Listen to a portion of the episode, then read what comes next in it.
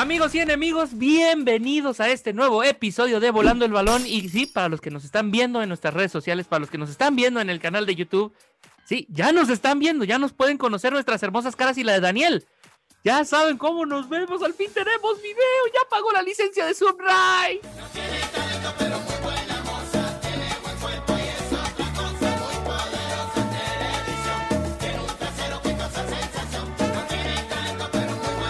Y no nada más por eso estamos bastante emocionados, sino porque ya estamos superando cada día más el Super Bowl. Ya nada más me quedan como cinco sesiones más en el psicólogo para olvidar la monserga de partido que fue eso. No puede ser posible. Y la verdad tengo que decirlo también, cada vez he vuelto a ver como dos veces el espectáculo de, de Weekend y cada vez me gusta más. Entonces, sí, en definitiva es un espectáculo que necesitaba trabajarse un poquito más y tal vez no fue el lugar adecuado, pero de eso y muchas cosas más estaremos hablando un poquito más adelante. Pero antes, tengo que presentar a la persona que ya pagó la licencia de Zoom. Al fin se pudo. No sabemos de dónde sacó el dinero, no queremos preguntar. Pero ahora sí, con ustedes, el señor Ray Rodríguez. Ray, ¿cómo estás? Procura coquetearme más. Y no reparo de lo que te haré. Procura ser parte de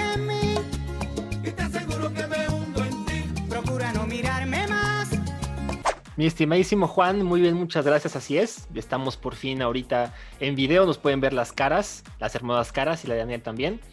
Eh, y sí, bueno, yo nada más estoy diciendo y me mantengo en la posición que el show de The Weeknd es un gusto adquirido. Entre más lo ves, más te gusta. Lamentablemente el Super Bowl no. Este, este, cada vez que veo los highlights me deprime un poco más. Pero bueno, No, tenemos no he mucho vuelto a ver más los highlights. No, no, no, qué bueno. No, no, no quieres hacerlo. No, no, no quiero acordarme nada de ese partido. Es igual que el Super Bowl 53. No pasó. no, no, no, no pasó. Están borrados de la, No pasó. ya. de la vida. No, no pasó. Esa cosa nunca sucedió. Bye. Ese y el Super Bowl de Seahawks contra Denver tampoco sucedió, ¿ok? Tampoco sucedió. Pero bueno, este. El ¿Sabes punto qué es. lo peor, güey? Vengo ¿Cuál? reaccionando. Los únicos dos Super Bowls que ha ganado Bucaneros los ha ganado gracias a que el equipo rival sirvió para dos cosas. Para madres y para Daniel. Sí, o sea, para nada y para una puta madre. O sea, los Raiders del 2003 no se presentaron a jugar. Y ese fue el primer Super Bowl, el único Super Bowl en el que he visto a mi equipo. Y ahora que se enfrenta con Kansas City, tampoco se presenta a jugar Kansas. Si no es por eso, Tampa Bay no tendría que festejar, excepto el dinero que les entra de sus retirados. Pues eh, ya mira, ya cada quien. Pero bueno, tenemos mucho más de qué hablar. Así que NFL podemos irla dejando. Tenemos pronto el draft. Pero mientras tanto, qué bueno que lo dejamos atrás. Porque no quiero seguir recordando tristezas y desgracias. Y hablando de tristezas y de desgracias, Daniel, ¿cómo estás?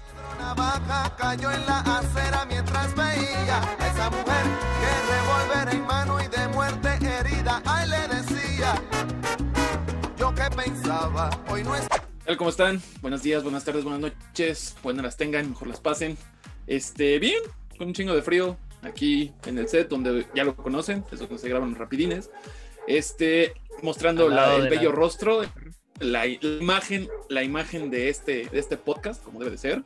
El humilde me dicen, por respeto. Este, pues bien, aquí, insisto, tranquilo, con frío, arriba de un árbol, literalmente. Yo solamente sé que los Eh, perros no están de acuerdo contigo. Sí, eh, los perros Exacto. definitivamente ¿Qué es dijeron. Dani- lo que diga Daniel a, a la, a la chingada. Exacto. Yo como les decía, eh, los vecinos tienen un chingo de perros y, y estoy apuntando para el lado correcto, aunque la cámara me da al revés. Pero sí, los perros así son. Siempre empiezan a ladrar en el peor momento.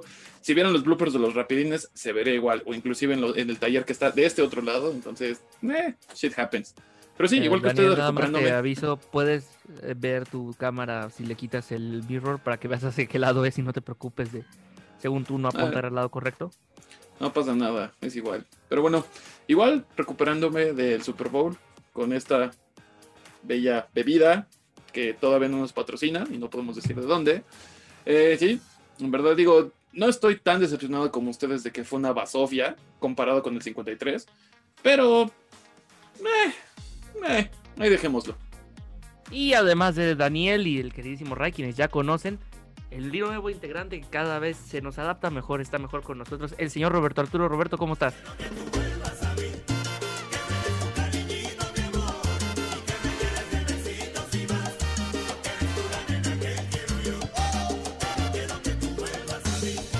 Hola a todos, buenos días, buenas tardes. Ya estoy preparado gracias a esta maravilla tecnológica que son las videollamadas.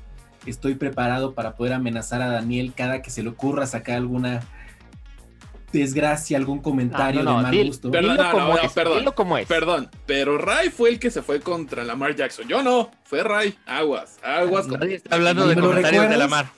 Ni me lo recuerdes porque tienes toda la razón, este bat va para todos los que se atrevan a hacer un comentario negativo con el que no esté de acuerdo. Pero bueno, dejémoslo de lado porque esperemos que no lo tengamos que ocupar el día de hoy. Y pues, ¿qué podemos decir? Hace unos días tuvimos el Super Bowl, seguimos en cruda post Super Bowl y ahorita preparándonos para lo que viene, me, me encuentro muy emocionado para los deportes y como y todo este mundo que ahorita entra un pequeño receso, pero se vienen cosas muy interesantes de las cuales esperemos hoy podamos hablar si es que ciertos personajes nos dejan hablar de ello. Si- dices tú receso, porque a lo mejor de- el, el americano es lo, lo máximo en tu vida, güey, pero hay un chingo de que está pasando en el mundo deportivo y nada más no paramos. Que no les guste el básquet y que no les guste el tenis, no es mi pedo, ¿eh? Pero de esto no es Raimundo, receso. el tenis, el tenis no vale. Es lo único que diré. Punto. El básquet El te lo tenis no concedo, vale. El básquet te lo concedo, pero Por dos. digo, ya hablaremos de él, todavía falta un mes para un verdadero deporte, el béisbol, más de un mes, pero bueno, vamos hablando poco a poco de ello. El béisbol sí Por lo menos en marzo arranca el Spring Training. el- exactamente. pero el- falta ver qué vez. pasa ahorita con todos los acuerdos pendientes que tienen en grandes ligas. No, se de, viene de- una- de entrada. Pero bueno, Por ahí. Pero eh, sí. hay cosas, hay cosas. No, no vengan con eso ahorita, por favor. Digo, finalmente también ahorita normalmente estaríamos mucho más emocionados porque se vendría el juego de estrellas, que sería la mitad de la temporada de la NBA, pero no le puedes decir mitad de temporada cuando arrancó en diciembre. Entonces, ah, y también los propios jugadores están... Si de por sí no era precisamente el mejor espectáculo el juego de estrellas de la NBA, A ver, no, Ahora no, no, que va a ser en pandemia. No, no, no, no. no, el año pasado se rifaron, pero No normalmente no, es tan buen espectáculo, güey. Juan Antonio, no puede Eh. ser. El juego de estrellas de la NBA es el mejor eh, juego. No, Raimundo, no, por que favor, hay no. es no, mucho no. mejor que el Pro Bowl. Pero, pero Ah, bueno, Ah, sí. también con quién lo comparas, güey. sí, sí, es no, es no. mucho mejor. O sea, que el obviamente juego es como si yo dijera al lado de. Daniel soy Mr. Universo. No, Exacto, sea, no mames. es mucho mejor, es mucho mejor que el juego de estrellas de la MLB. Les guste o les guste. Es mucho, es, a ver, es más interesante el concurso de clavadas que su concurso de home A run. ver, a ver, a ver, Por a ver, a favor, ver, a ver. seamos serios. Yo estoy hablando del partido. Estoy hablando del partido de estrellas, no del show. Es mucho mejor. Porque obviamente el concurso Es de clavadas, mejor. el concurso de triples es otro rollo. Pero yo estoy hablando del partido. Y un partido El en el que no se presentan las defensas a jugar. Güey, es espectacular, es espectacular. Y siempre el cuarto cuarto es, es, es el mejor porque es donde todo el mundo le echa ganas. Ya, además de que es Ay, espectacular, hay, hay muchas mejores defensas. Y lo siento, el fin de semana entero, la NBA se lo lleva de calle. La MLB ya quisiera tener un evento como ese. Concuerdo Ray, tú totalmente. sabes que en todos en los cualquier- medios, en el medio que, que veas ese fin de semana le pertenece a la NBA. No podemos Es como si fuera el Super Bowl. Exactamente, gracias Daniel. Este, Parece que Daniel nos acaba de dar la razón. Sí, a ver, Exactamente. yo no estoy Yo hablando del fin de semana de las estrellas. Estoy hablando del partido. Normalmente el partido emociona más. Ahorita ni los jugadores se quieren presentar. Los jugadores ya dijeron que no entienden por qué se le hace buena idea a la NBA hacer un partido de estrellas cuando tienes COVID, cuando de por sí ya se están arriesgando, viajando a jugar a otras ciudades en lugar de estar en una bendita burbuja. Eso, eso no te lo niego. O sea, ahorita definitivamente hacer el juego de la NBA no es la mejor opción. Mucho menos con, las, con la cosa como está en la pandemia. Pero no me, vas- no, no me puedes decir que cada año es mejor el juego del MLB que del NBA. O sea, ahí sí, Juan, no puede ser, ¿no? Mira, el Digo, partido creo que es mucho más competido. No, no, no, no, no, no. no. Eh, creo que, todavía- están- creo que estás hablando del amor al béisbol, pero seamos, seamos completamente honestos. Mira, que Juego de tú NBA es Mets mucho nada más manden a uno o dos jugadores nomás porque no les da para otra cosa es otra historia. Güey, el Miami Heat históricamente no andaba 1-2. Tampoco me estoy, este, como... Uno, dos de cinco. Güey, de, de todas formas, o sea, no es como que tengamos un mega roster ahí en, en el juego de estrellas. Es mucho mejor. Lo- ay, por favor, gente, por favor, déjenos en sus comentarios, díganos qué prefieren. ¿El juego de estrellas de la NBA o el de MLB? Démosle la madre a Juan y hagamos entender cómo son las cosas. Por favor. Ah, Por el juego de favor. estrellas del béisbol es otro desmadre. O sea, finalmente en el juego de estrellas todavía tienes mucho esta cuestión de que la agencia libre sigue abierta. Entonces, los jugadores que están en equipos que ya se saben fuera van a hacer su espectáculo en el partido en las dos o tres entradas que les dejen jugar para ver si consiguen que los manden a un equipo que todavía tenga posibilidades de quedar campeón o Pero pues pelear sí el es diferente. pero es que ya es diferente. También el tipo de, de épocas, por así decirlo, bien lo estás diciendo, es cuando todavía están en agente libre, se pueden hacer cambios. Obviamente se tienen que rasgar, se tienen que ganar el, el lugar. Es muy diferente. También Cosa que no pasa, por No, ejemplo, en el Pro ya. Bowl o cosa que no pasa casi en el juego de la es- NBA. es como en si la NBA la defensa aparece hasta el final. Es como si estuvieras comparando un juego de colegial contra uno de NFL. Tú sabes que los colegiales se ponen más buenos porque se están ganando el pase a la NFL. La Güey, NFL pero- te tienes que estar cuidando. O sea, no mames, no, no, no es Por, punto por eso es mejor, güey. Es más entretenido finalmente el de grandes ligas. No, güey, pero aún así, no, eso no es este como factor para que siempre sea eh, seguro o una garantía que el juego va a ser ex- que va a ser bueno. Al contrario, No, luego no- luego no, no no puedes, no puedes, Juan. Ahí sí, ahí sí lo siento. Creo que somos tres contra uno. Te, te, te, te- te fuiste bien gacho, güey, no mames. Pues Eso dicen ustedes. O sea, yo te digo, la neta, o sea, sí, el día del concurso de clavadas, que el concurso de triples y demás, es otra historia. El concurso de cuadrangulares, por más que le han buscado hacer el remix, ya es difícil. Güey, ¿no? ni Pero finalmente el partido es más entretenido. Está bien, tú piensas lo que tú piensas, yo pienso lo que yo pienso, güey, y la gente nos dirá entonces que tiene la razón, porque gracias a Dios Tres tenemos contra ahora, uno, Juan Antonio. tenemos ahora gente que puede publicar en Yo en tengo otros datos. YouTube, donde sea, güey. Ay, Dios mío, dejaras de ser tabasqueño. No politicemos, no politicemos. Güey, ¿qué Yo dijimos en la mañana? Que no íbamos a publicar este pinche podcast y ahí, ahí vamos, güey. Nel, yo tengo otros datos. Ah, Suficiente Yo tengo que el juego de estrellas es legítimo. Dejaras de ser tabasqueño, maldita sea. Yo nada más sé, güey, tenían. que esta madre necesita una chela para poder arrancar este pedo, porque si no, no se va a poder. Tú vas tarde, los, nosotros ya empezamos. Exacto. Bueno, Daniel ya es el tío que llega borracho desde temprano al bautizo de la, de la bendición. Él ya llegó borracho. Nosotros nos pusimos borrachos en la fiesta. De hecho, esa es la tercera. O sea, no sé qué están esperando ustedes, pero bueno, ya es su pedo. Pues algo tenías que hacer para combatir el frío ahí en la casa del árbol de tu sobrino. Exactamente. Sí, no, pues Y- amiguitos, saludcita por el podcast, que suena bueno, por favor. Saludcita. Por favor, salud. Pero pues sí, como ya estábamos platicando, precisamente eso es de lo que vamos a estar hablando en este episodio. ¿Qué se viene ahora que se acabó el fútbol americano, ahora que el Super Bowl ya acabó? Que ya no es ese evento social que mucha gente nada más prende para ver en algún momento de su vida fútbol americano. Y aparte, si este era tu primer partido, perdón, a nombre de todos los aficionados de la NFL, normalmente las cosas no son así, normalmente se ponen mejor. Pero, pues, ni modo. No puedo creer que sea más entretenido de repente un partido entre Cincinnati y Cleveland que lo que vimos el domingo pasado. Nomás hecho, no puedo, sí. nomás, nomás no puedo. Pero bueno, efectivamente ya tenemos el básquetbol arrancando. Es la próxima semana el juego de estrellas, ¿no? Sí, ya viene pronto el juego de estrellas, pero lo más importante es que la, la liga ya está empezando a tomar forma. Los favoritos de cada año ya se empiezan ahí a vaticinar. Tenemos equipos que ya decepcionaron desde un inicio. Y sobre todo tenemos a lo mejor eh, ya carburando al equipo que puede llegar a do- dominar por completo la liga. Y no estoy hablando de los Nets, ni tampoco de los Lakers. A ver, cuenta, ¿quién según tú? Amigos, el Jazz de Utah está imparable. Aunque no ah, lo claro, crean, lo acabo de decir. El Jazz de Utah está imparable. Yo no sé qué les dieron ahora este, en, el, en, en este break entre la fin de temporada y el inicio de la nueva. No sé qué está pasando, pero el Jazz está impresionante. Eh, Lo hicieron los mormones.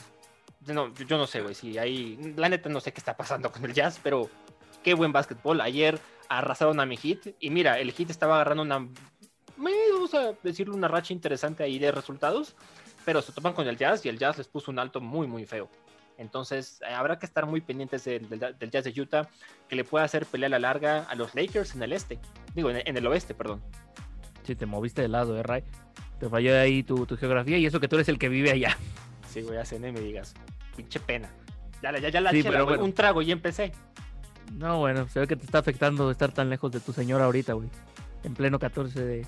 Exacto, febrero. el 14 de febrero, sí. no, no le echas a la herida. No, Raimundo. Raimundo, no, llores, tranquilo, tranquilo, Raimundo, no, llores, tranquilo. chillar. Tranquilo, tranquilo. Baja el cloro, güey. Mira, finalmente acá yo creo que para mí quienes me están sorprendiendo es que los Knicks por una vez en la vida son buenos. Digo, traen récord perdedor, pero están en la pelea, ¿qué pedo? Mira, está en octavo lugar. Y eso para los Knicks es, No, es el mejor. Es ah, séptimo, cierto. Es el mejor resultado en años. Nueva York ha tenido una, una terrible suerte con, con los equipos de básquetbol últimamente. Bueno, en América donde nos metemos, ¿verdad? Pero No, sí. Realmente el hockey y el béisbol son los que les echan la mano ahorita. Así es, los Knicks también. Los Nets, obviamente, pues obviamente con el equipo que traen, los Nets tienen que ser candidatos al título híjole, sí o sí. Pues sí, im- impresionantemente los Knicks están ahí en la pelea. Vamos a ver, digo, tienen, hicieron un, un buen trabajo en el draft. La verdad es que eh, eligieron bien. Tienen un, un equipo joven, bastante talentoso. Yo creo que pueden ahí estar peleando un lugarcito en la postemporada. Sí, digo, no veo realmente bastante problema. Digo, también hay que tener en cuenta que todavía estamos relativamente lejos del tema de postemporada. Van a ser 72 partidos este año, ¿no? De temporada regular. Apenas llevamos unos 25 o 27 más o menos. Entre los equipos, digamos, llevan un tercio de los juegos. Falta que acaben de carburar, pero yo sigo insistiendo por qué haces el juego de estrellas ahorita. Esa es la parte que a mí más me preocupa. No nada más por tema pandemia. Ignoremos que hay una pandemia de por medio. ¿Por qué lo haces cuando apenas están carburando? Pues mira, güey. Cuando apenas llevas un tercio de los partidos. o sea, al, al fin y al cabo lo que quieren hacer es intentar, eh, pues, darle un poco de continuidad, ¿no? A, las fechas, sabes que febrero siempre es el mes del juego de estrellas, a lo mejor hay patrocinios de por medio, a lo mejor hay unas cuestiones ahí de, de televisión que tienen que ser en febrero, sí o sí. No sé, la verdad es que a mí tampoco me encanta, para mí tendría nada más que jugar la temporada, no tendría que haber juego de estrellas. Sin embargo, tenemos, habrá que ver cómo le sale la jugada. Esperemos que las medidas sanitarias sean buenas y que no hagan un Roger Goodell con sus decisiones sanitarias. Pero bueno, estará. Yo creo que lo más importante ahorita, más que el juego de estrellas, güey, es que hay equipos que están jugando muy bien. Hay equipos que están sorprendiendo. Y yo creo que va a ser un. Pues no sea una mitad de temporada, sino tres cuartas de temporada muy interesantes. eh, para muchos equipos que eh, tienen que demostrar que este año están en la pelea para algo importante. Sí, o sea, matemáticamente es como un dos tercios de temporada lo que falta. Realmente todavía falta muchísimo para que hablemos de, de postemporada, pero desde ahorita podemos ir hablando. ¿Ustedes qué equipos creen que son los que tenemos que estar siguiendo, que estar al pendiente, que pidamos que nos pongan en televisión ahorita porque de otra forma no se puede?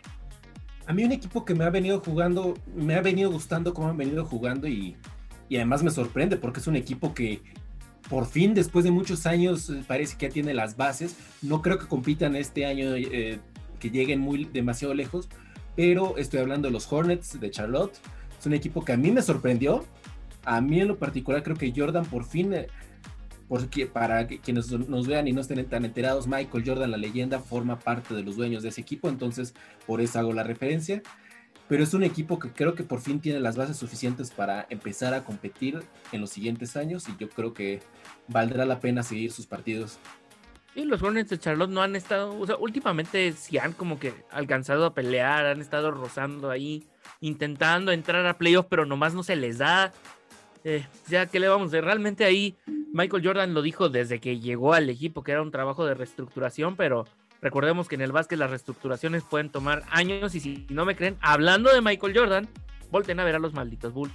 No, sí, definitivamente, pero algo que hay que, que destacar ahorita de los, de los Hornets es que pues la Melo Ball está jugando muy bien. Sabemos que era de las estrellas eh, colegiales con mucho más hype, ¿no? Que había. Y ha caído bien los Hornets. Este, ¿La Melo Me- fue el que sí jugó colegial? sí, cómo no, él, él, él se, se graduó de, este, de colegial y No, ya pero cayó. hubo uno de los hermanos Bulls que se fue a jugar a Lo- Lituania. Lonzo Ball. Lon- según yo fue Lonzo. Lonzo. Sí, según yo fue Lonzo. Y si no, ha de haber sido, este, se fue el otro nombre. Sí, D'Angelo. Pero el punto es que la Melo sí viene, viene del colegial. Ya ha caído, ha caído muy bien en los Hornets. La verdad es que el equipo se ve bien. No sé si les alcance para ser un contendiente junto con eh, los Clippers o con los Lakers, incluso el Jazz, pero de que puede sorprender, definitivamente sí. Pues mira, realmente en su división con los que peligra es con Milwaukee y Filadelfia. Que Filadelfia por una vez en la vida está jugando bien. Bueno, el año, desde hace un par de años ya venía jugando bien, ¿no? Pero, Pero están güey, teniendo también, una. Creo que están teniendo la mejor temporada de los Phillies en décadas.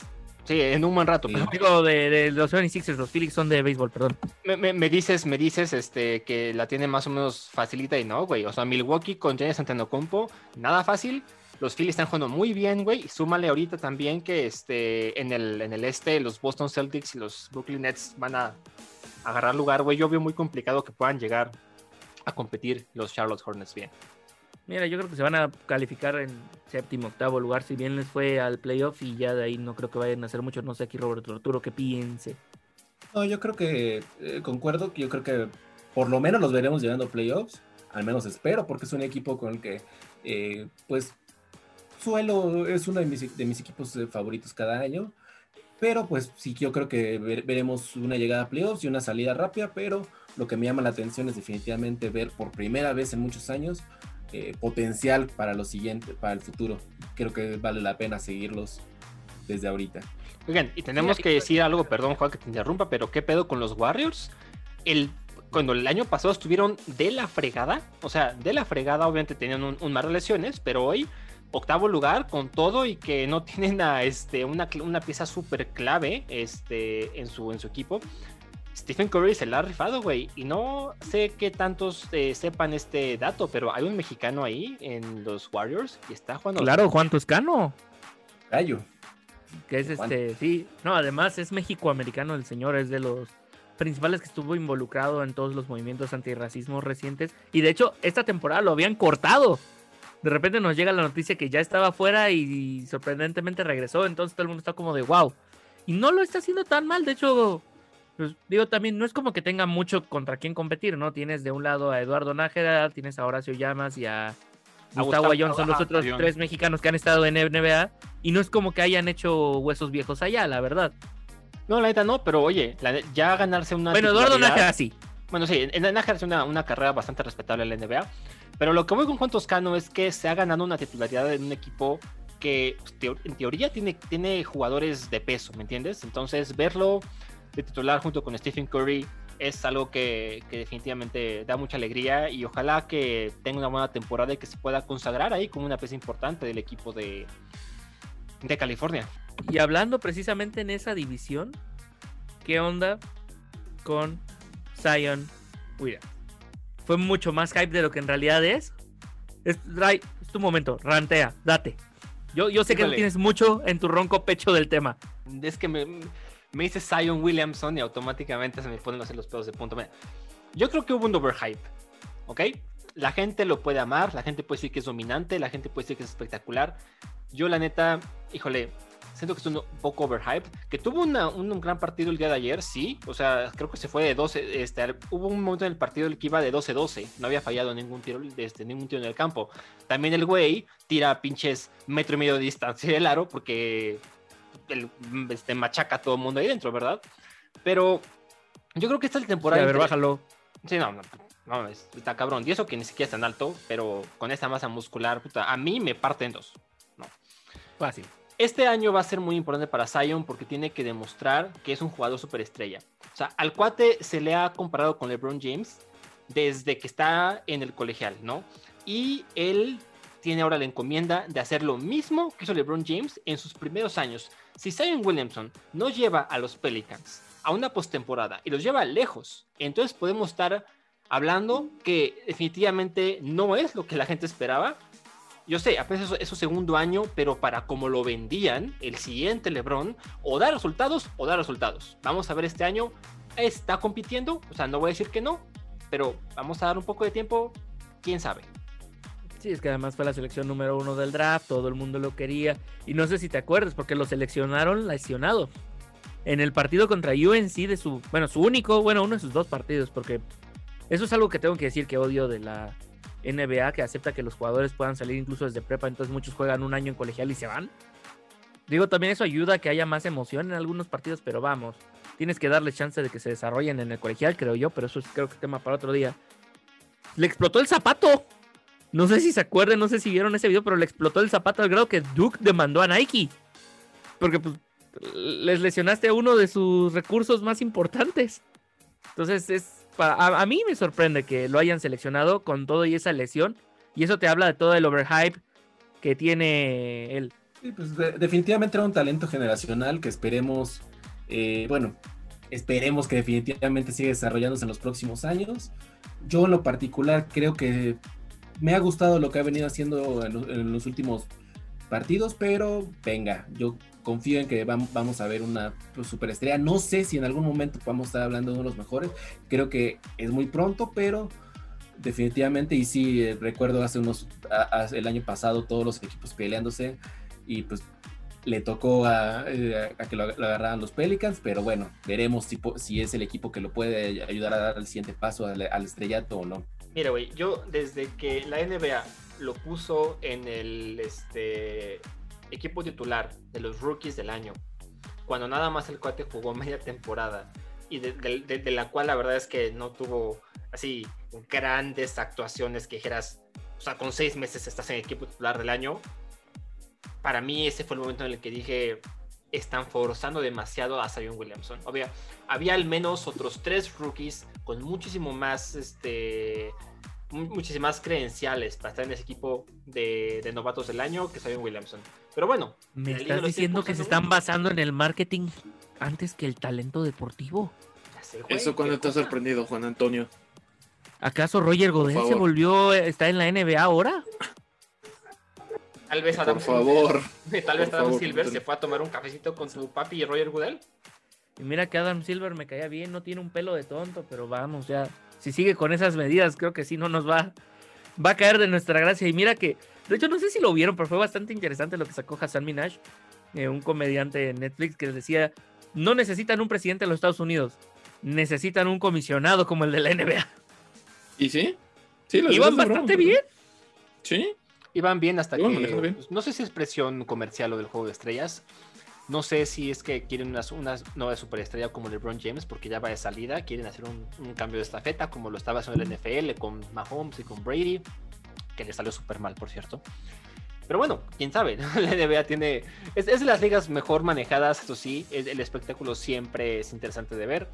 Pero bueno, como todo, no son perfectos y yo creo que el, el- el manejo de Zion no sé, es demasiada presión so- sobre sus hombros. Me encantaría verlo jugar completamente libre de estrés, pero bueno, hay gente que también sobre el estrés es excelente jugando, entonces vamos a ver qué jugador se va a convertir. Este año es el importante, lo repito, si no se consagra a Zion Williamson, al menos como el heredero de de LeBron James y nos da algún tipo de señal de que va a hacer eso, puede que, que se nos quede ahí en, el- en la historia como una promesa que nunca se cumplió.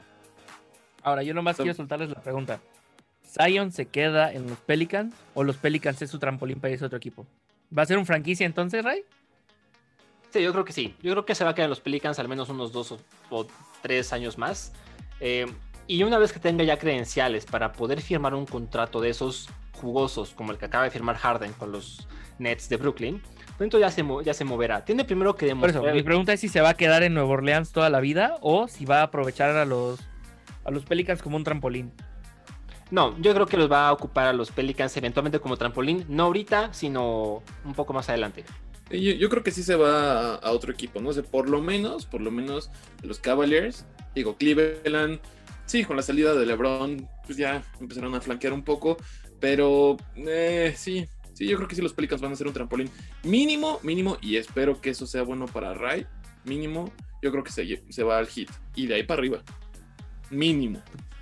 Bueno, es que sí, en Miami tendrían el dinero para ofrecerle un contrato de ese estilo, pero realmente yo no sé si, si Zion sea ese jugador que verdaderamente merezca todo el hype que le están dando. Yo creo que lo que le van a acabar haciendo es que va a acabar como Kawhi Leonard, siendo una superestrellita que nomás, que nomás no. Les da un campeonato a Nunca Toronto. y- despegó. no, o sea, sí despegó, pero realmente ya es más el. Pues ya es una estrella mamoncita más que otra cosa. O sea, ¿tú sabes que el tipo no entrena con sus compañeros? Ah, ok, ya, ya, ya- ya El baño de mujeres del primer piso no lo pueden utilizar porque es su vestidor personal. Ay, no puede ser. Sí, no, no. aparte- El tipo ni siquiera vive en Los Ángeles, vive en Y- San Diego. Exactamente, y va, to- y va a tra- y de hecho los entrenamientos, eh, em- bueno, empiezan tarde porque el cuate llega tarde, obviamente. Hay veces que tienen que estar en el aeropuerto porque se van de gira y llega y no puede, el avión no puede salir porque este cuate viene apenas de San Diego, o sea, es una cosa de locura.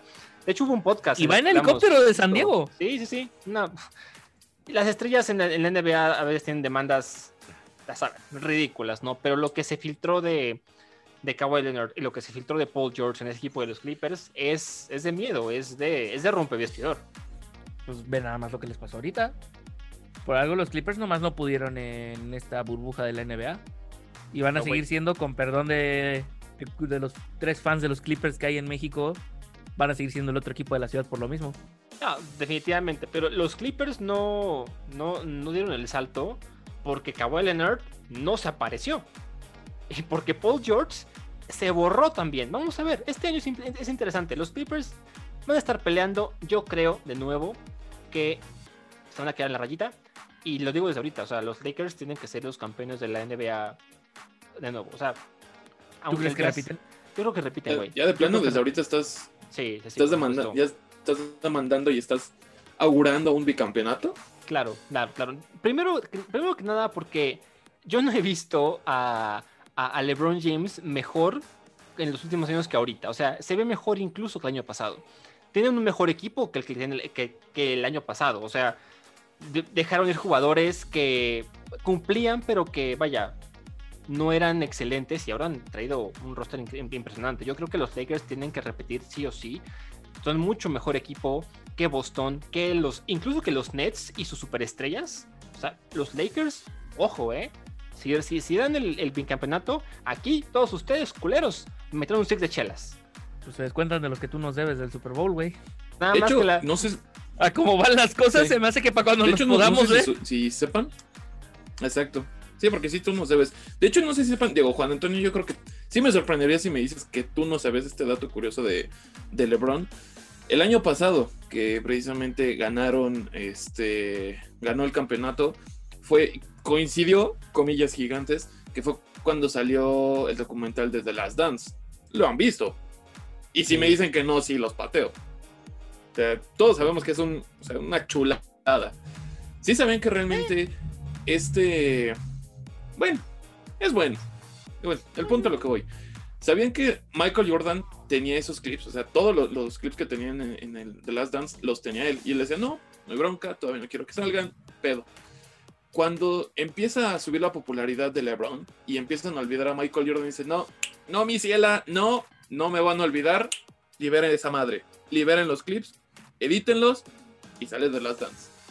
Y ahí es donde Michael Jordan intenta, pues, bueno, no intenta, sino sí sigue recuperando su reinato como uno de los MVPs de la historia.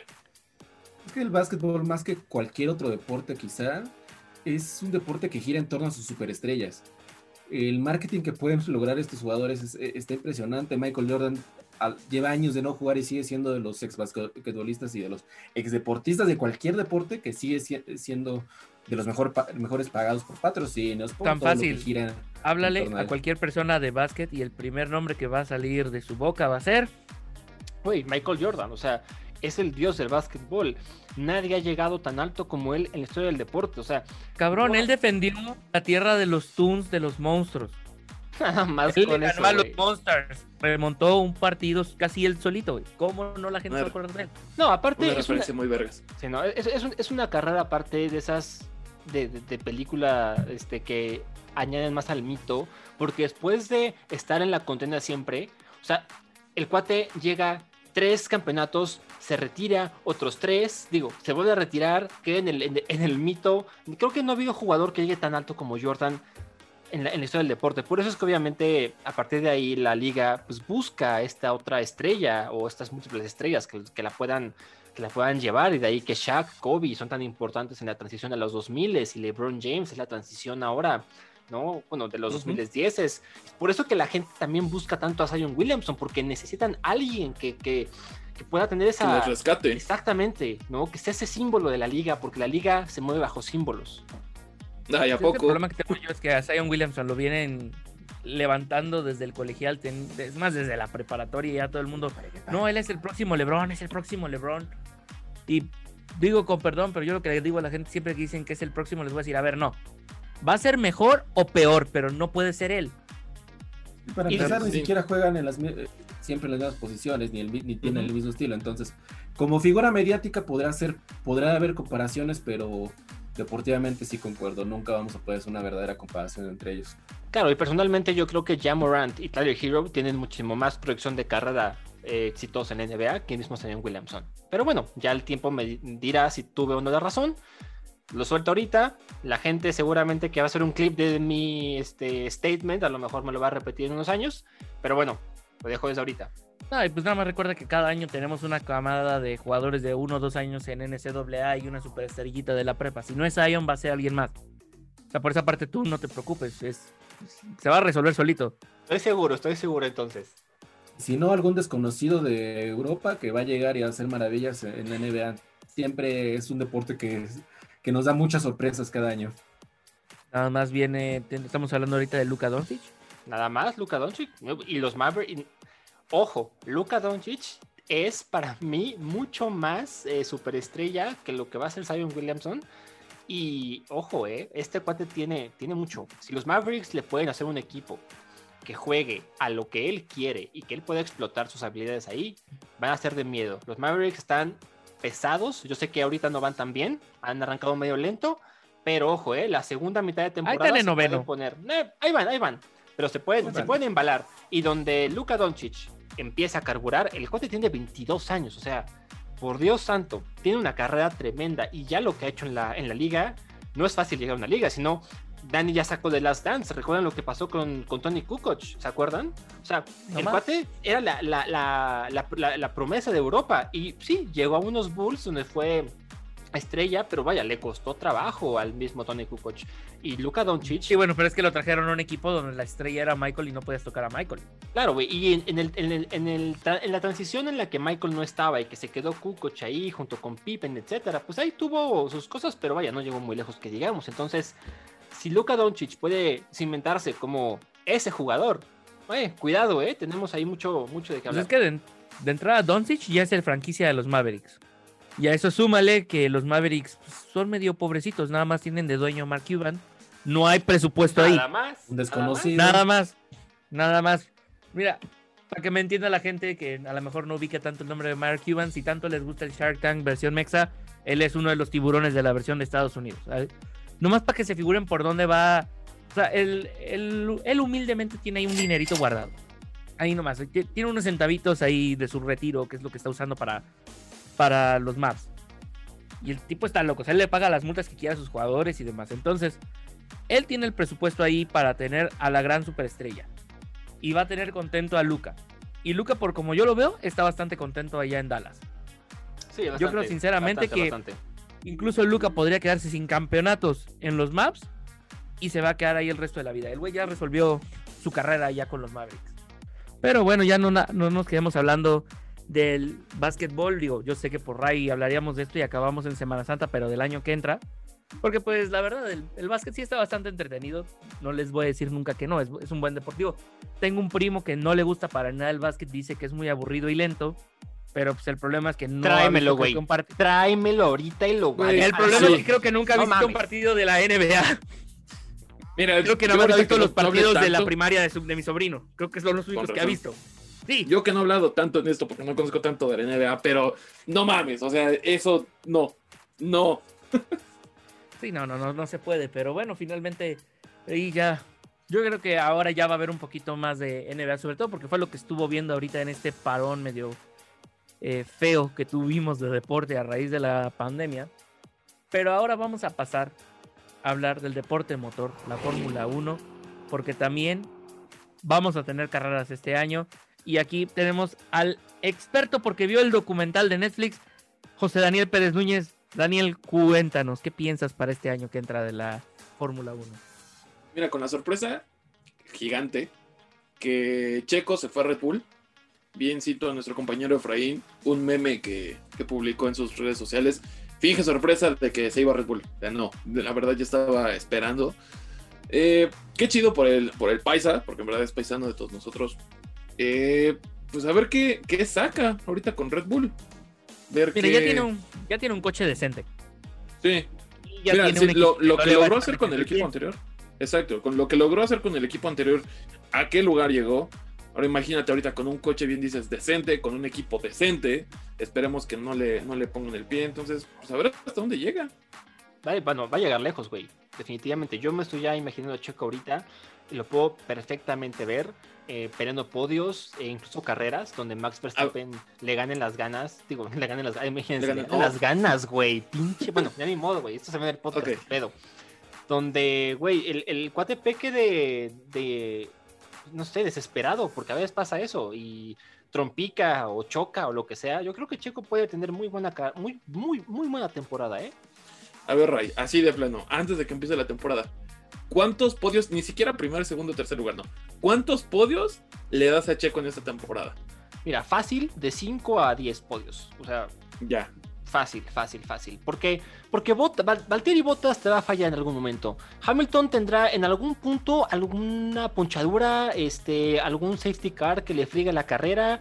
Verstappen se va a dar de vueltas en, algún- en más de una carrera. Estoy seguro que Checo, con lo consistente que es y con un coche tan bueno como lo es el de Red Bull, que esperemos que este año sea igual de bueno, ya dije ahorita dijo el mismo Christian Horner que a lo mejor este, hay ligeros cambios ahí en el chasis, como siempre en cada año, pero que el motor se mantiene igual, que todo el diseño se mantiene igual. No tiene por qué bajar de ser el segundo mejor coche de toda la parrilla, de todo el paddock. Este, para mí, Checo sí, con lo consistente que es, tiene que estar mínimo peleando de 5 a 10 podios y yo creo que de 3 a 4 carreras para ganar. Roberto, creo que tú estabas diciendo lo mismo. Ya de plan igual, de 5 a 10. Sí, yo también, ju- justamente ante- antes de que empezara a decir los rayos, estaba pensando como mínimo yo veo cinco podios para Checo. Y sí, de- definitivamente la clave va a ser eh, su- el nuevo equipo al que llega. Siempre tenía problemas con, con sus anteriores automóviles. Esperemos que e- este año todo sea distinto, pero sí, se vio una buena temporada para Checo. Y pues esperemos que siga con la consistencia que había mostrado en los últimos años, al menos de su parte. Si bien no tanto de su equipo, pero por su parte esperemos que siga con esa consistencia que lo caracterizaba. Digo, ahorita va a ser el momento para Checo de demostrar lo que trae. Ya, es un hecho. Porque toda la vida la excusa que él tenía, y justificada totalmente, era mi equipo sirve para pura madre. El equipo no le ayuda, siempre algo le tenía que pasar en el coche, le metían el pie. Bueno, nada más faltaba que lo hayan contagiado de COVID a propósito. A, lo mejor ahí Aaron Stroll le, mandó a alguien contagiado con tal de que este, su hijo tuviera mejor resultado que Checo, ¿verdad? Pero es cierto, que también es cierto que Checo tuvo una muy mala suerte, porque cuando hace su cambio a McLaren, McLaren eh, coincide con la decaída, ¿no? Que ni el mismo Jenson Button podía este, sostener. Y bueno, cuando se va a Force India, pues se va un equipo bastante aguerrido, pero sin recursos. Entonces, Checo su carrera la hizo siendo un underdog, siendo alguien que le sacaba el máximo provecho a sus coches. Y la temporada pasada, que es justamente cuando tienen un, por fin un coche, al menos el- en papel, el tercero, cuarto mejor coche de toda la Fórmula 1, pues nos viene saliendo un cuarto lugar. Yo creo que este es, el momento de Checo. Porque aparte, recordemos, es un año de contrato, ¿eh? no tiene asegurado tanto a, a futuro. Es un año de contrato y que si lo logra aprovechar, pues, puede hacer una larga carrera en Red Bull o incluso puede llegar a ser un, su- un sustituto de por ahí de este del mismo Valtteri Bottas o eh, no lo sé, ¿eh? el 2022 te- te puede traer muchos cambios, pero Checo tiene que demostrar este año que con un buen coche es contendiente a podios constantes. ¿Qué harías, Ray? Y así, de una vez. Si este año se luce, como Dios manda, en verdad, y el siguiente, en un mundo utópico, lo firma Mercedes. No mames, güey, pues, ¿qué, qué- Nos ¿Qué vamos haces? a la ¿Qué hago, a, a todos ustedes culeros me los llevo al ángel y nos desnudamos en el pinche ángel con tal de festejar lo que hizo Checo. No mames, es- obviamente sí Bueno, la parte de la desnudez ya, ya es tuya. Yo No, me voy a festejar que Sí, Checo sí. Qué está aguado, güey, qué aguado. La vida se para disfrutar, no mames. Como, como te trajo Dios al mundo, güey. Nada, no, no, no me voy a ir a encuerar al ángel de la independencia No, por pero una cosa de esas. fuera de Si los. Olmecas llegan a quedar campeones allá en el Alfredo Arp, tal vez, pero si no es por eso, no creo acabar encuerado allá. Gente que ve el podcast, porque ya lo ve, no solo lo escucha. Gente que ve el podcast, graben esto. Si algún día los, los Olmecas llegan a ser campeones, En el Ojo. Alfredo Arp. lo dijo Juan, se desnuda y lo streameamos. Ojalá. Se quedó grabado, que es lo mejor. Ah, yo no tengo problemas, yo lo hago. Antes van a llegar los guerreros, lo siento. Esta mamá. Ay, tenía que salir oaxaqueño. No, güey. Los, A ver. los pericos aquí mandan. Lo siento. Ya, ya van No, a empezar. Pero, bueno, Bueno, no- ¿Y cómo no se llama el equipo de Pachuca, perdón? A eso iba ¿cierto? precisamente. Yo, yo no tengo ni cómo entrarle. Porque ni los barbacolleros, ni los de paz. No, o sea, no. No hay, no existe. No, güey, muy mal. güey. Ya ni siquiera, ni siquiera pueden hacer un, un nombre como de paste o algo del estilo. ¿Estás, vi- estás viendo que cuando fue el juego de contra Tigres? El jueves fue el juego del Bayern contra Tigres. El. eh, Sí, lo tengo que decir. El estúpido meme que subieron, que Ray comentó, y bueno, ustedes lo vieron en el grupo. Pedí permiso de retuitearlo en la cuenta de Sportlog. O sea, estás viendo que ese- eso hace el equipo de Fútbol Asociación aquí en Pachuca y nos estás pidiendo que tengamos equipo de béisbol. No, yo sé, eso es no. mucha mamada. mucha mamada. O sea, no. No, pero Sí. fuera, eh, regresando un poco al tema, antes de que quiera Juan cambiar el, el- el- el tópico.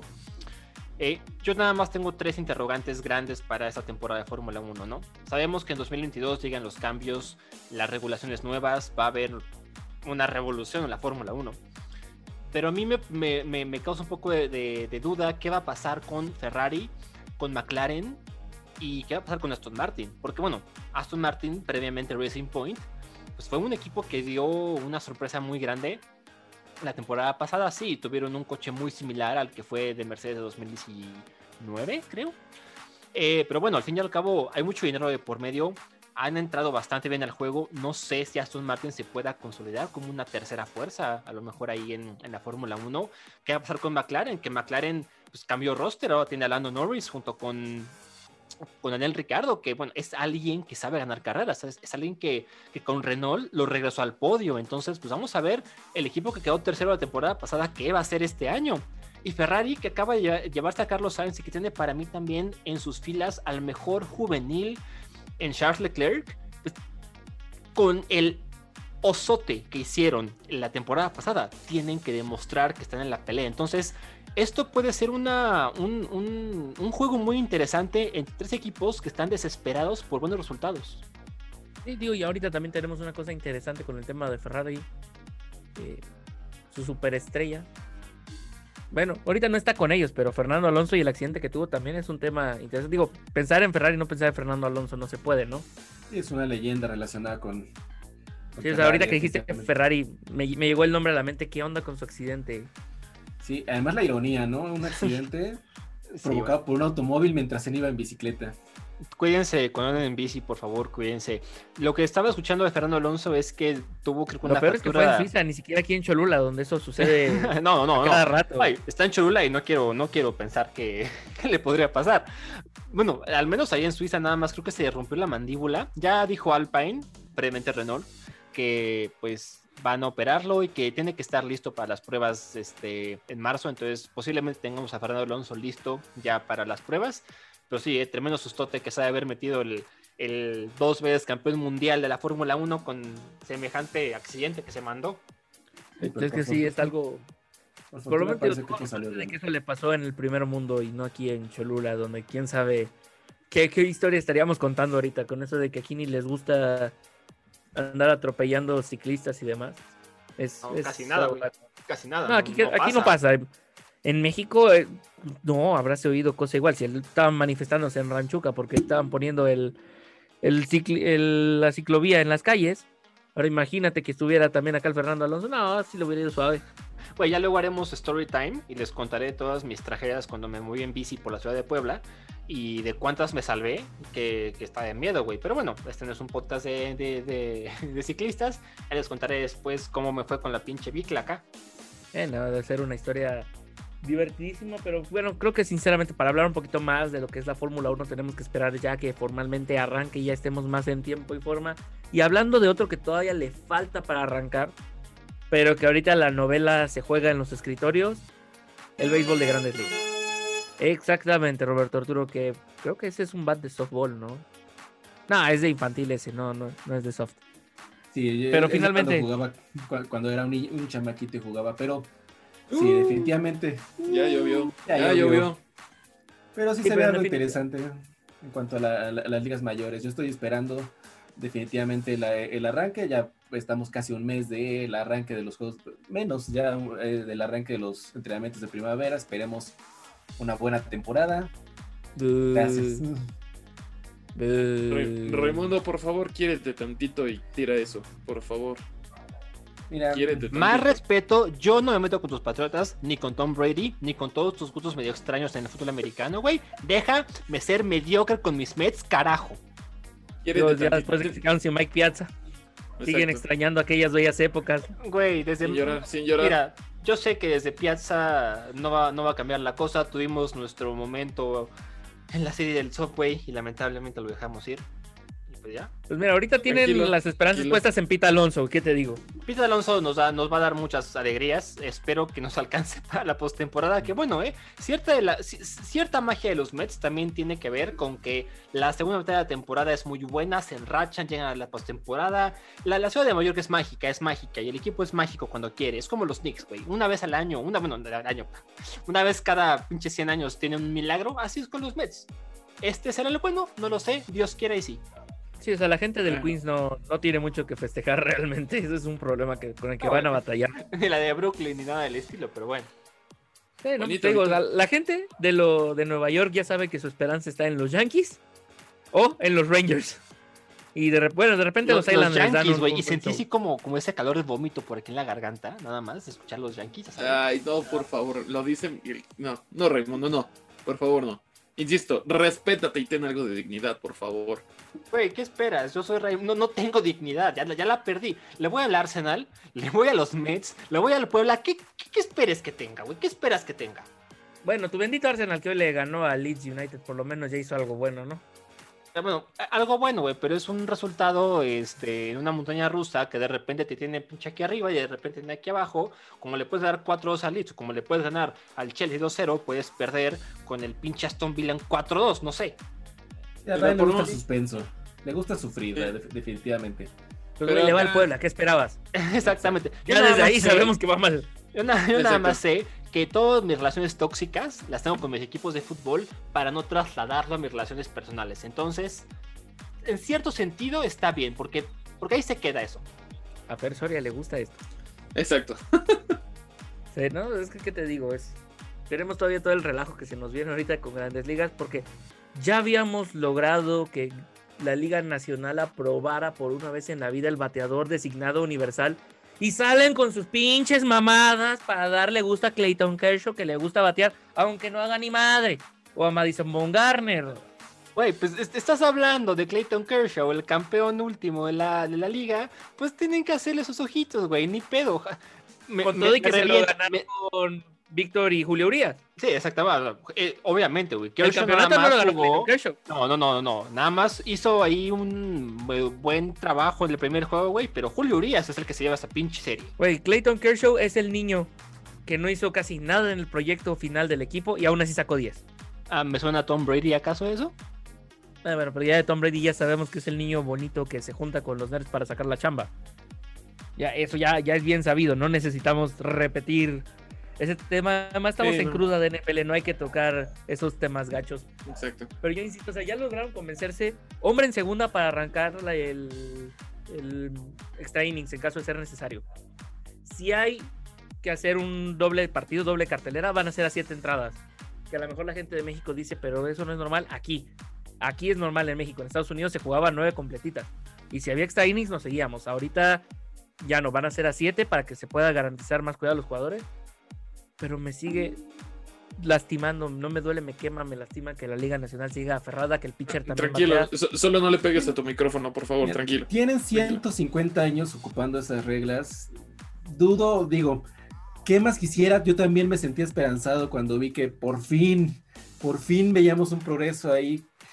Definitivamente hubiéramos tenido partidos un poco más emocionantes, nombres un poco más interesantes, pero ni modo, segui- seguimos atorados en la prehistoria, pero Sí, ¿Qué y es que mira, o sea, ya vamos para 50 años que se estableció el bateador designado y todavía hay gente que insiste que la existencia del bateador designado es la razón por la cual los pitchers golpean bateadores. 50 perros años después. Y la justificación es, pues es que como no hay pitcher que bate, no les da miedo que le regresen el pelotazo.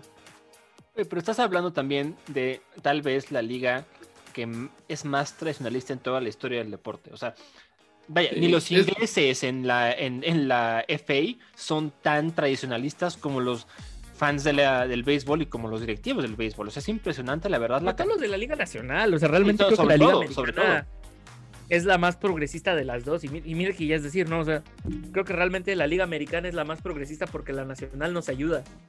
No, la, la- Es, la- es la- la no, no. Sí, más, que darle créditos es más bien porque la otra está muy mal. Sí, o sea, no por politizar este relajo, pero es como lo que platicaba el otro día con otro cuate. Los demócratas son de izquierda en Estados Unidos, pero porque los republicanos son casi ultraderecha y los hace parecer de izquierda. Eh, eh, es lo que le pasa a la Liga Americana. Se ve como mucho más progresista porque la nacional nos ayuda. Y ese es el mayor problema, creo yo, que se enfrenta ahorita. en- bueno, uno de los tantos problemas a los que se enfrenta el béisbol, pero pues ya que le vamos a hacer. Pues nada, nada más esperar que en algún momento, pues estas nuevas, no sé, reglas que están intentando implementar, pues se hagan, que dejen las traiciones a un lado y que puedan, pues, progresar como lo hace la Liga Americana. Eh, no sé, güey, yo, yo, yo, a mí me causa igual conflicto y la verdad es que ahora ya no sé qué esperar del rendimiento de la Nacional, porque pues esto cambia, esto es, es- es un game changer al fin y al cabo. Es que finalmente el principal problema al que te enfrentas acá en la. Al no tener un bateador designado es que el pitcher es casi un out, por- es un out seguro y luego tienes el double switch que es un problema que los managers luego saben resolver. Roberto, tú que estu- estudiaste mucho más el tema de las estadísticas, ¿realmente te sirve de algo que el pitcher bate? No, definitivamente no. O sea, no, solo desde un punto de vista estadístico que nos da partidos con may- más errores, porque justamente tienes un jugador que no, es, no está preparado, al menos su entrenamiento principal va- no, no es estar al bat, entonces no tiene el nivel, el nivel de sus compañeros, entonces estadísticamente te, afecta, te afectan los partidos, tienes partidos un poquito ligeramente peores y en cuanto al entretenimiento para el público yo creo que vaya, habrá que los sí, seguirá habiendo los tradicionalistas que no quieren ese cambio, pero desde un punto netamente entretenimiento sí aporta lo suficiente como para justificar ese cambio de regla. Sí, en ese tema por lo menos tenemos la noticia de que ya se llegó a un acuerdo, que va a ser una temporada lo más cercano a la completa. Estaban hablando que sí van a ser 162, otros que a lo mejor baja 152, pero vamos, no va a ser nada más una temporada de 60 partidos como el año pasado, donde permitieron que equipos con marca perdedora los Astros calificaran por alguna maldita razón. Que hablando, los Astros se desarmaron. Houston va a vivir años negros en el deporte. Güey, entre JJ Watt, entre lo que está pasando ahorita con este, los Astros, lo que pasó con la salida de James Harden de los Houston Rockets, la ciudad, como dices, está en picada. Yo no quisiera ser habitante de Houston porque estaría en depresión absoluta. O sea, ¿qué está pasando con la ciudad? todo el mundo de la ciudad se le fue porque Deshaun Watson también lo más seguro es que se va. a los Colts, están- espero, espero que a los Colts, por favor, No hazlo la rival de sueña. No lo Mira, van yo solamente te voy a decir, Ray, Andrew Locke dijo que a lo mejor sale del retiro. Ojalá, Oh, ojalá, por ojalá, Dios. ojalá. Es- Ese es mi sueño, ojalá y sí. Pero bueno, si no llega Andrew Locke, de Sean Watson, mm, me gusta mucho, ¿eh? Sí, yo creo que Deshaun Watson puede ser una buena opción, pero finalmente te digo, Houston ahorita se las está viendo negras con el deporte. Y mira que desde el año pasado ya andaban sufriendo, desde que se destapó todo el tema de los botes de basura. Un saludo a todos nuestros connacionales en Houston que tienen que sufrir en estos momentos. Sí, lo, lo Sí, siento no, mucho por ellos. Sí, y mucho, y lo siento mucho para la nueva fanaticada de Houston que teníamos por acá. Mucha gente que se estaba volviendo adepta a los Rockets por el relativo éxito que estaban teniendo y mucha gente que también se había vuelto adepta a los Astros después de su, de su campeonato. Oye, Y y adepto a también a los, a los este, tejanos, porque Deshaun Watson llegaba como una gran promesa. O sea, y no, y no tampoco olvidemos que Houston es Saludos una para ciudad... Jorge García, Saludos, amiguito. hasta el Este, Países Bajos. Te hasta- mandamos hasta- un saludo. Exactamente, un caluroso saludo. Y ya escribe algo para nosotros, güey. Te estamos buscando, no mames. Pero bueno. Este, sí, no sé, es, es extraño, la neta. Lamentablemente la ciudad de Houston se desarmó y yo no sé si vuelvan a ser contendientes en algún deporte, al menos en las siguientes dos o tres temporadas. Sí, yo creo que la gente en Houston va a ver ahora los trofeos y va a sonar la de Don't Speak de No Doubt. Así va a ser. You and me, we used to be together. Es, es creo que lo que van a estar viviendo ahorita Güey, en Houston. Porque sí está Primera gacho, ¿eh? y única vez que cantas en el podcast, ¿eh? Que no te gusta mi armoniosa voz. Bueno, pues no, y ya. No tenían que ser tan o sea, gachos. Yo, yo- yo lo que quiero es que la gente nos escuche, no que nos deje de escuchar, no mames. Digo, finalmente acá ya Houston, yo creo que no lo vamos a ver vibrando muy alto, dirían los compañeros White No, no van a estar proyectando de la misma manera que en años anteriores. Entonces, ¿qué pueden esperar la gente de Houston para el béisbol? Pues nada, encomiéndense a todos los santos que se vienen años negros. Es, es creo que lo único que le queda a la gente de Houston en este momento. Y rápidamente para hablar también del béisbol acá en México, se supone que este año sí va a haber temporada de liga de verano, pero que empieza en mayo. Eso y a ver. Y, y exactamente, Y a eso ver. y a ver. Eso y a ver. Exactamente, o sea, dependemos de muchas cosas para que se pueda hacer. Yo solamente espero que sí se pueda, para que en julio nos demos una escapada al Alfredo Arp. Ray, lo siento, yo creo que tú no vas a alcanzar ese viajecito porque Bartolo Colón va con los acereros de Monclova a pichar en esas fechas, en los, mediados de julio, va a estar pichando en el Alfredo Arp. Híjole, amigo, yo, yo no sé, güey. Tal vez esté viendo a otros equipos de béisbol en Nueva York, no sé, los Yankees, los Mets, quién sabe. Pero bueno, si, si llego a Sí, estar bueno, por acá, vas a perder ver al Big Sexy. sí, ni modo, güey, ni modo. Tendré que estar este, viendo a otros jugadores, como Pete Alonso, tal vez. Y ni siquiera hablar de, lo- de los olímpicos, si es que sí se realizan, que el béisbol va a ser deporte olímpico este año de nuevo. Así que tendremos por que ir Japón, sus- ¿cómo nos iba a hacer? Por fin, pero ojalá y se hagan, güey. Neta, los olímpicos son lo único que mantiene- me mantiene vivo y con ganas de seguir existiendo en este plano terrenal, güey. Neta. Tranquilo, A ver si tranquilo. se hacen. Exacto, y a ver. Sí, se Son- hace, pero esperemos que se haga para sí. que tengamos. Sí, esperemos que se hagan para que tengamos suficiente béisbol a lo largo del año. Además de los de, de- el béisbol mexicano y el estadounidense, de que mejor que tener otra vez el béisbol compitiendo en, la, en un plano internacional. Esperemos, esperemos lo mejor. Sí, Sí, porque finalmente el béisbol coreano y el japonés es verlo la- en la madrugada y está medio difícil todavía verlo a veces. Y luego hay gente que no entiende el sistema del béisbol asiático porque si acá lo consideran un deporte demasiado técnico, espérate, es que no has volteado a ver para ese lado. ¿Cómo les explico? Muy fácil, para la gente que no está enterada. En Corea, además de tener el festival de cuadrangulares, tienen festival de toque de bola. Es, es- es- una chulada. Tienen unas dianas en el campo y tienen que hacer su mejor toque para que quede lo más centrado posible. Es, una joya. Aparte, la técnica de toque de los japoneses es, es otra, es otra historia en el mundo del béisbol. Por eso, cada que tienen a un nuevo bateador japonés en grandes ligas es todo un espectáculo. Y si no, acuérdense nada más de Hideki Matsui, acuérdense de Ichiro Suzuki. Hay dos, dos nombres desconocidos, ¿no? Eh, no, no, que, que nadie, que nadie ubica, ¿verdad? Que nadie ubica. Sí, nadie, casi nadie. Y si- a lo mejor algunos lo ubicarán porque fue el chiste que hicieron en la de Click perdiendo el control cuando se confunde el jefe de Adam Sandler en esa película, deshonrando a los héroes nacionales de Japón y por eso casi pierden la venta, para que se acuerden más o menos de quiénes son esas personas. Sí, en el tema del béisbol, pues ojalá sí se logre hacer la liga en México porque dependemos de todos los temas de vacunación, de todos los temas políticos que pueda haber por acá. Y luego Estás pidiendo milagros, Juan Antonio. Estás pi- No, sí, no, no, no, no. Sí, por favor, lo que ibas a decir, porque ese sí es de no, ajá. O sea, yo estoy así de, pues es que estamos viendo que Kike Garay, que tanto andaba criticando a Ana Gabriela Guevara en la política, se va a lanzar también a la política. Tenemos que Blue Demon también se va a lanzar al temas de política. Tinieblas Junior también va a estar en temas de política. Creo que eso es lo que va a estar ahorita más interesante porque la Liga Mexicana de Fútbol, no más Güey, yo nada más, yo nada más estoy contento que el Puebla ganó 4-0 contra los Bravos de Juárez. El viernes el por la noche. Juárez. Contra el progreso con triple, no, con, con hat-trick de el poderosísimo Santiago Ormeño. El ormeñismo, Ormedeus está vivo. No nada más estoy diciendo que el Puebla ojalá y se cuele ahí, güey, pero es la única razón por la que veo la Liga MX. De ahí en fuera, no, cualquier partido que que, la vea- Liga MX está dando más facilidades que Coppel y Electra para poder calificar. Pues nada más, le das el- la, la- la ventana a 12 equipos de 18, pues, güey, aquí el, el- el actuario tiene que, tiene que estar conmigo, que es una reverenda mamada lo que se hace. ¿Ya qué quieres que sea? ¿Quieres que sea justo o quieres que hable desde, desde lo más profundo de mi corazón? ¿Qué, qué esperas, güey? ¿Qué esperas? O sea, sácamelo, sácamelo bien. Mira, desde un punto de vista estadístico es una reverenda jalada que tengamos tantos equipos eh, con la posibilidad de pasar a, a jugar liguilla. Mi corazón me dice, el Necaxa tiene una oportunidad. Soy uno de los cuatro fanáticos del Necaxa, me destapo.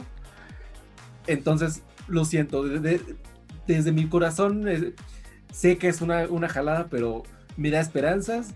Ojalá no fuera así, ojalá fueran otras condiciones, pero ya, habla, ya estaremos hablando de ello en, en los siguientes podcasts. Mira, güey, con decirte que el Pachuca tiene chances de meterse a la liguilla, ya con eso digo. no, ni me lo recu- no, mira, tampoco tan bajo después de que perdieron contra el Mazatlán FC. O sea, no. Que el Mazatlán, gracias por las porras. ¿Te arrebataron la vida o qué pedo? Gracias por las porras, pero siendo revistas, no. O sea, neta, no hay manera de que el Pachuca califique. Y sí, sí, Bueno, es que es la Liga MX. Eh, eh. Mira, yo solamente te voy a decir, también estábamos diciendo lo mismo del pueblo la temporada pasada y le ganaron al Monterrey en penales. Raimundo se fue a festejar allá a Puebla York, ya estaba ahí encuerado, trepado en el techo de Casa Puebla, sucursal Nueva York. Andaba mandando, Por- las es, semitas a toda la banda. No, no, no, todo una. ¿Cómo bueno. La ¿Cómo los recordar ese, árabes, ese capítulo? Sí, Sí, ¿te ¿cómo acuerdas? recordar Dani? ese capítulo? Te, Sí, te marqué, sí. te marqué todo este ahogado para Todo briago, sí. ¿Eh? Maldito sea Raimundo. El Se fue a Puebla. festejar que- allá a la entrada de Trump Tower. Exacto. No, güey, conforme no me vieron, porque pinche Trump capaz que me regresa por este. por No sus sé si han visto-. No sé si han visto un video de un güey que le va al Cruz Azul gritando todo borracho. ¡Cruz Azul, campeón! Ahora imagínenselo, pero con el Puebla. Así era Raimundo. Así. Y eso que no quedaron campeones, nada más le ganaron a? Monterrey. No, Exacto, imag- ¿qué es lo imagínate, peor? güey, qué pasa. No, no, no, no te quiero contar, ¿verdad? Oye, ¿cuál es el video de. Ah, ya sé cuál, el de. Eh, tranquilo, Gonzalo, están tus hijos acá. Ese era de las chivas. Ese va para otro lado. Bueno, ese eh, va para eh, otro lado. Este cuando pierdan, ese voy a ser yo, Gonzalo, güey. Pero sí, ese es el efecto que vemos cuando permitimos que tantos equipos tengan posibilidades y les damos esperanzas a tantos equipos, pues es lo que pasa. Es que ese es el problema, nos dan esperanza, nos ilusionan y al momento de llegar, nada más juegan con nuestros sentimientos peor que como ella Tranquilo. con los nuestros. O sea, Tranquilo, tranquilo, Juan. No llores, tranquilo. Ok, eh, En este momento, güey, yo tomaré el rol del el, el mando del podcast porque claramente no, no está Juan, no está Juan an- emocionalmente para hacer esto, amigos. Pero bueno, díganos qué opinan de la Liga MX, quién, quién va a ganar, quién, quién va a calificar, quién más bien, quién no va a calificar, güey, para cómo va la pinche cosa. Ya, se- ya, ya se Eh, murió. Pues que a ver, Juan, a las Chivas. No, pero perdón, pero las chivas es un poquito, poquito mejor que el Puebla. Poquito. Digo, el Necaxa ni hablar y el Pachuca ni se diga, ¿verdad? Eso, eso no es gran, este, gran Pero halago para las Chivas, eh. Y tan duro estuvo su mensaje que se cortó la señal del señor Daniel. Pues este- así pasa, güey. Este, este podcast trae todo, ¿eh? Trae, trae, trae desamor, trae gente que se va, que se frisea. Ya, ya volvió Daniel por lo visto. Bienvenido otra vez, Dani. Gracias, gracias. Es que en este lugar no tengo tanto internet como originalmente me han escuchado en otros podcasts. Veré la manera de poder solucionar eso, porque esto es grave. Esto es grave. Pues consíguete un cablecito Ethernet de unos 20 metros, yo creo que sí llega. Más de 20 metros es lo único que tengo que, que checar, porque sí. Pues mira, Amazon, papá. Todo lo es. puedes encontrar ahí. Nada más es falta de creatividad tuya. Pero bueno, sí, ya para cerrar con el tema de la Liga MX, que es la que nos brinda todas las decepciones del mundo, pues dejemos de hablar de ella y simplemente recordemos que aquí lo único importante es que la América chinga a su madre, Ujú. Sí, sí. Por dos. que es lo único en lo que todo el país se puede poner de acuerdo. Y rápidamente, la Champions arranca la próxima semana, la fase, son octavos de final, ya iba a decir yo cuarto, pero no, son octavos de final. Rapidísimo, porque si no se nos empieza a ir el tiempo y entre más nos tardemos, pero le va a ir al RAI que tiene que editar este video y No, güey, ya me vi, ya me vi, pinches, este, haciendo desvelos de esos masivos para sacar el podcast en tiempo y forma. Pero bueno, dale, güey, dale, dale. Por, por peores mira, cosas ya- estás desvelado, Raimundo. No te hagas. Ay, mira, vas a aprender lo que nos tocó a los tres aquí presentes cuando estábamos en la redacción de la Catarina o me estás hablando de lo que era mi carrera. Prácticamente. Pero Habla- hablas rápido. como si yo no supiera, pero bueno, está bien, dale, dale. Pues digo, no te has aventado esas sesiones tan maratónicas, pero No, finalmente no acá. güey, espérate, es X, a ver, sácame la Champions. Ay. Pues miren, súper rápido. Les digo el partido y ustedes me dicen con quién van. ¿Va? Barcelona PSG. PSG. PSG. Ujú. Acá el corazón me sigue diciendo que el Barça se los lleva. Pero bueno, Red Bull Leipzig. Bueno, ya no es Red Bull, ya es otro nombre, pero bueno. Leipzig contra el Liverpool. Leipzig. Liverpool. Yo creo que Liverpool.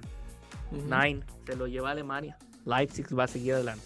Porto contra Juventus. Güey, mm, mames, Juventus. Y- Juve, La Juve. exacto. Necesito que lo digan. Sí, todos vamos con la Juve, pero digo, por ahí no se pierdan una posible sorpresa del, del Porto, ¿eh? Porque Del todos Tecate. decíamos, no, la Juve contra el Napoli. El Napoli no trae con queso y, Y oh sorpresa. y oh, sorpresa, Ya. ganó 1-0 el A, Napoli. a- a menos que el Tecate haga su mejor este, actuación tipo Cristiano Ronaldo en la Champions League, pues veo muy complicado que el Porto le gane. Yo tambor, pero pues digo, a ver qué sucede, ¿no? Tenemos también el Sevilla contra el Dortmund. Híjole, güey, me, me- me duele decir esto, pero creo que va a Sevilla a ganar. Sevilla. ¿Qué dices, sí. Yo creo que este sí Sí. se lo lleva el Dortmund. Digo, va a estar interesante el partido, pero creo que voy Dortmund. Pero yo también voy con que viva Andalucía, que viva Sevilla, porque yo creo que el Dortmund no... No más. Eh, no. Bueno, re- nomás no digo, apenas vamos con los partidos de ida, ¿no? Pero est- estamos hablando quién se lleva qué partido, no estamos hablando quién va a calificar ya, a la siguiente ronda, eso ya lo hablaremos cuando se jueguen los partidos, ¿no? El conjunto de Roma, la Lazio contra Bayern. Güey, otra vez lo mismo. Exacto. El Bayern tiene que ganar. El Bayern. Bayern. ¿sí? Bayern, sí. Atleti de Madrid contra Chelsea. El Atleti, güey. El Chelsea no trae nada. Ujú. Exacto. Eh, todos, todos- todos vamos con Atleti entonces, ¿no? Sí, como ha estado jugando, no veo otra opción. Sí. Pues el Atleti va que vuela para campeón de España. Realmente se ve muy difícil que lo puedan tumbar. Realmente Sí. creo que el pleito en España ya nada más es ver quién califica a. Champions y quién desciende. Sí, Creo que va a estar interesante ver el tema. de- A mí el que me interesa ahorita en España es el tema del ascenso, porque ahí anda otra vez el Real Club Deportivo Mallorca intentando recuperar viejas lo- glorias de principio de milenio, pero vamos a ver qué se logra dar por ahí. Mientras que el equipo del tío Charry, el Real Oviedo, ahí anda en la mitad de la tabla sobreviviendo. Borussia Mönchengladbach contra Manchester City. El City de nuevo. O sea, no, no sé qué es qué tipo de brujería hacen en el City para tener los partidos más sencillos en toda la Champions League. Pero bueno, City tiene que ganar sí o sí. Bueno, que no te confíes, acuérdate también eso decía el Real Madrid del Mönchengladbach, no nos va a hacer nada. Borussia. Yo creo Mi corazón Borussia. dice Mönchengladbach. Uh, ok, está, está bien, está bien, está bien, está bien. No, hay que ser realistas, va a ser el City, pero bueno, está bien. Para el entretenimiento tenían que haber, tenía que haber cierta discordia. Y cerrando con la ida, el Real Bañil contra la de Atalanta. Ok, voy a decir algo que a lo mejor no le gusta a muchas personas, pero yo estoy bien subido al camión del Atalanta. Y el Atalanta, para mí, le va a ganar al Madrid. Ojo, hay sorpresa por ahí, ¿eh? ¿Crees?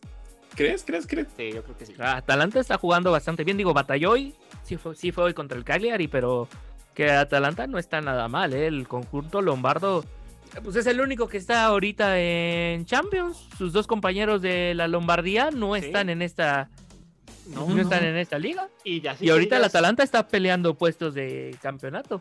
No, ya si Sí. crees que el Madrid viene súper bien. Mm, tampoco. Sí, ¿eh? Tampoco. En una de esas se les, se les recuerda al León de los, de los 2000, güey, y ya valió madres el asunto. Ay, pues no, solo- no te vayas solo- muy lejos. ¿Quién los votó ahorita de la Copa del Rey de España? Exacto. Solo Pero por no llevarte la contraria.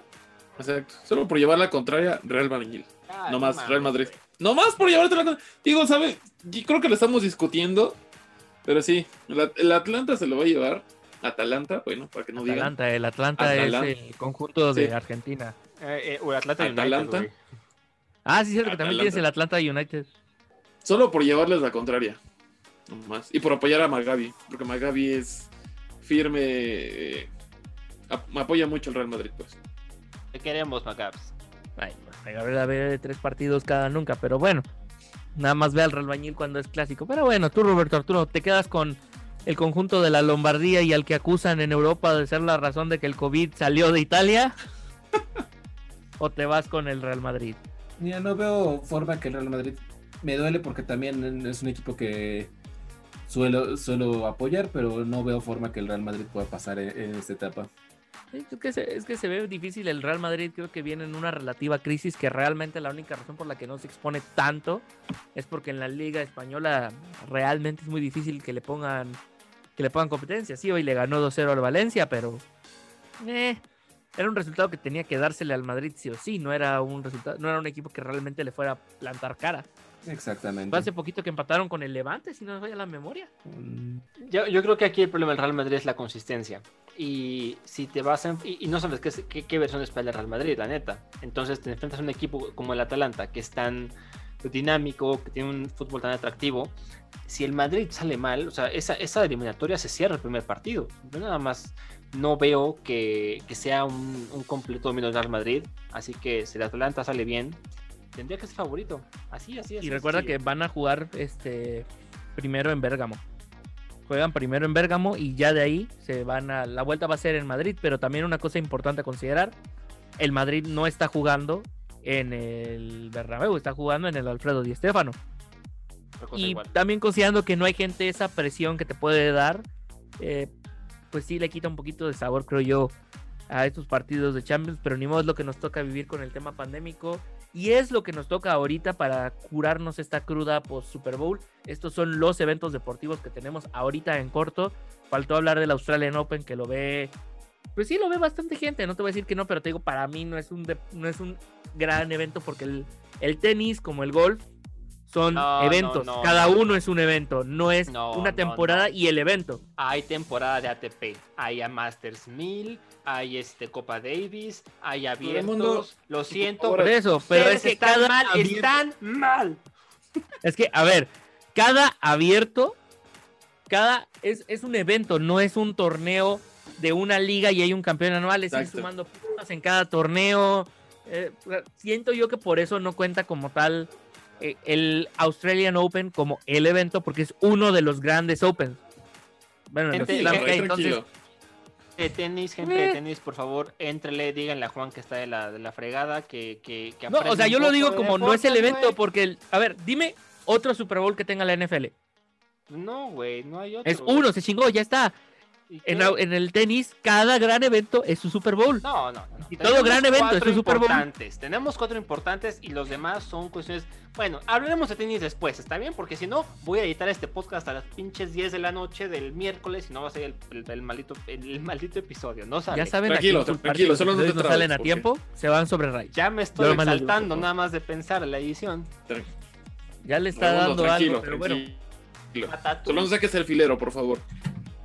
Pues es que ya le está afectando saber que va, que está pasando el 14 de febrero a distancia, que el- la cena de, ena- de enamorados tuvo que ser por Zoom, ya, ya no le quedó de otra y todavía envidia aquí a Roberto Arturo que sí va a poder ver a su respectiva señora. No, güey, este güey ya le urge irse a, a esa festejar, entonces ya, ya vámonos. Ya sí, ya tiene rato diciéndonos de ya tengo que ir a preparar la cena, que se tiene que ir a bañar y no sé qué más historias. Entonces, Vele la sonrisa de Prioridades, oreja a oreja nomás. Prioridades. Ay, por Pues sí. favor, por favor. Pero bueno, pues entonces tenemos que ir cerrando ya este bonito episodio que ya estrenamos video al fin. Uh, pero bueno, pues queridísimos amigos y enemigos, esto fue todo por este episodio. Ray, si quieren decirte que tú te shoto, ¿dónde te pueden escribir? Pueden escribir en Twitter arroba ray-rodz. Ahí saben que nos, que nos pueden, este, pues me pueden seguir, escribir, lo que sea. Con gusto estaremos ahí. Si tienen por ahí más fans de los Bucatriotas de Nueva Tampa, ¿dónde le pueden hacer sentir su apoyo al señor José Daniel Pérez Núñez? Eh, yo no soy fanático de los Pucatriotas de Nueva Tampa, pero bueno. Eh, me pueden escribir en toro-75, ahí en Twitter me pueden encontrar. Y bueno, si quieren también decirle al señor Roberto Arturo todo lo que opinan, ¿dónde te pueden contactar? A mí me pueden encontrar en todas las redes sociales como Ramsebot. Ahí me pueden escribir y estaré esperando sus, sus comentarios amables. Y bueno, para todas sus dudas, quejas, comentarios, sugerencias, ya saben que yo estoy disponible en arroba juanhdz95. ¿Y cuáles son las redes de 10 Sports Log? Dani. Eh, en Facebook nos pueden encontrar como The Sportlog. En Twitter y en Instagram como T, bueno, arroba T Sportslog. Ahí, digo, lo dije correcto para que el patrón no se equivoque, porque, ah, Te faltó el Instagram, eh, güey. Te faltó el Instagram. no, sí lo dije. Gracias Sí, por ponerme atención. Arroba, arroba de guion bajo sportslog en Instagram. ¿Cómo que no, güey? No, es T Sportlog. No, no, no, Gracias. no, no, Roberto, no, hazte para atrás que va a llover pozole. Chécalo, güey. Está bien. Si la gente nos llega con sus, este, con sus comentarios, va sobre ti, güey. Aquí, eh, los espero en mi Twitter, por favor. Ahí Entre reclamen el todo lo que patrón y el community manager se están peleando. Pero Mira, bueno, Para que no hayan dudas, vamos a poder poner el link debajo de la, en la descripción del video. Así que no Exacto, se aquí. No sé si aquí, acá, no sé, Raid es quien lo va a Aquí, editar, va a salir, va a salir un súper con la Con- frase, con Donde el... salga, güey. Donde salga. Nada Sí, más. exacto. No olviden que también tenemos un sitio web www.desportslog.com para que nos lean cada semanita. y pues bueno, si ya no hay nada más por el momento, pues nos estamos viendo la próxima semanita y ahora sí viendo porque sí tenemos video. Pero bueno, amiguitos, eso fue todo de nuestra parte. Hasta la próxima semana. Bye. Manténganse bellos. Bye. Adiós. Bye.